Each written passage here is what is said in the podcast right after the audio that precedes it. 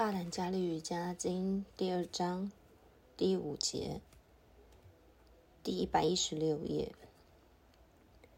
无知就是把短暂视为永恒，把不纯净当作纯净，把痛苦当作快乐，从而将非我当作自我。现在，帕坦加利将解释什么是无知。如果让你看一个你从来都没看过的水果，你会说。我完全不认识这种水果，我不知道它是什么。这只是一般的无知，和巴坦加里所说的无知是不一样的。最后，他提到的基本无知是将非我当作自我。什么是自我？什么是非我？自我是永恒不变的，会出现在各处，是个基本的物质。事实上，所有的东西。都什么都不是，只不过是自我。由于我们的无知，我们将它视为不同的东西。如此一来，我们会改变的外表当成不变的真理。当有东西改变时，那就不是自我。举例来说，我们的身体每秒钟都在改变，我们却依然把身体当做我们的自我。如说到一些句子，我饿了，或我是瘸子，我是黄种人，我是白种人，这些指的都是身体的情况与特质。当我们说我们身体痛，我们说的是真的，但却暗示了那个身体是属于我们的，因此我们不是那个身体。很不幸，我们常说我病得非常非常严重。到底是谁生病了？如果是身体痛，那么是身体生病，不是你。任何时候，当我们忘了这个真实的情况，我们就卷进了非我的状态，这是基本的无知。我们对心灵也犯了相同无知的错误，说我很快乐，我是无知的，感觉快乐、害怕或生气，懂得很多或什么都不懂。都是心灵的认知与感觉。了解了这一点，这世上再也没有东西可以打扰我们了。事物会接近或离开我们，但我们知道我们与他们无关。我们知道我们不是他们的。在任何情况之下，我们可以唱：知识是喜悦的，知识是福气的，喜悦、福气是确定的。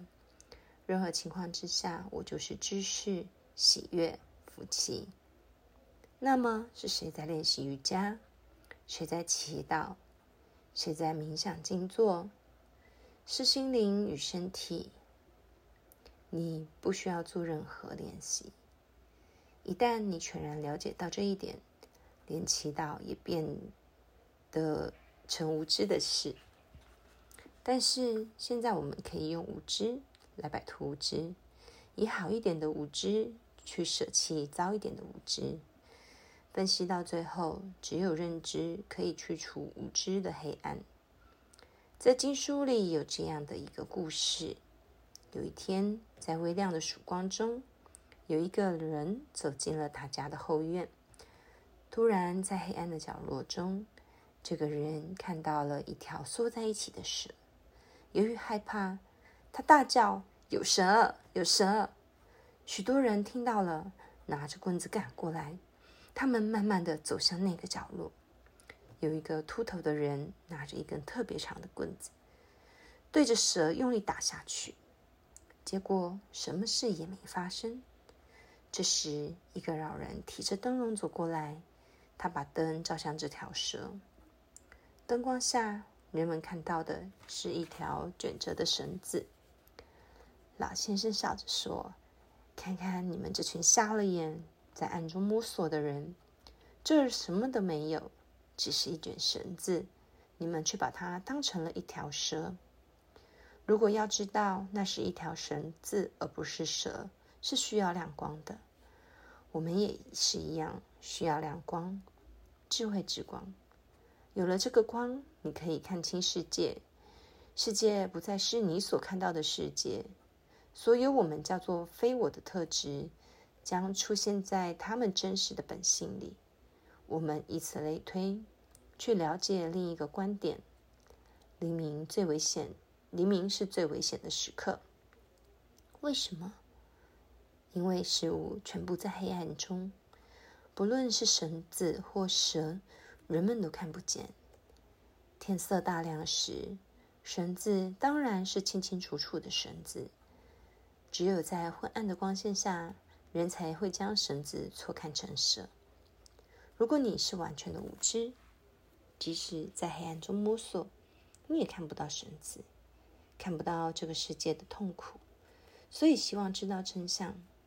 所以，瑜伽既不是为了以获得光明的人，也不是为了什么也不想知道、完全无知的人，而是为了处于两者之间的人。练习瑜伽是为了去除无知。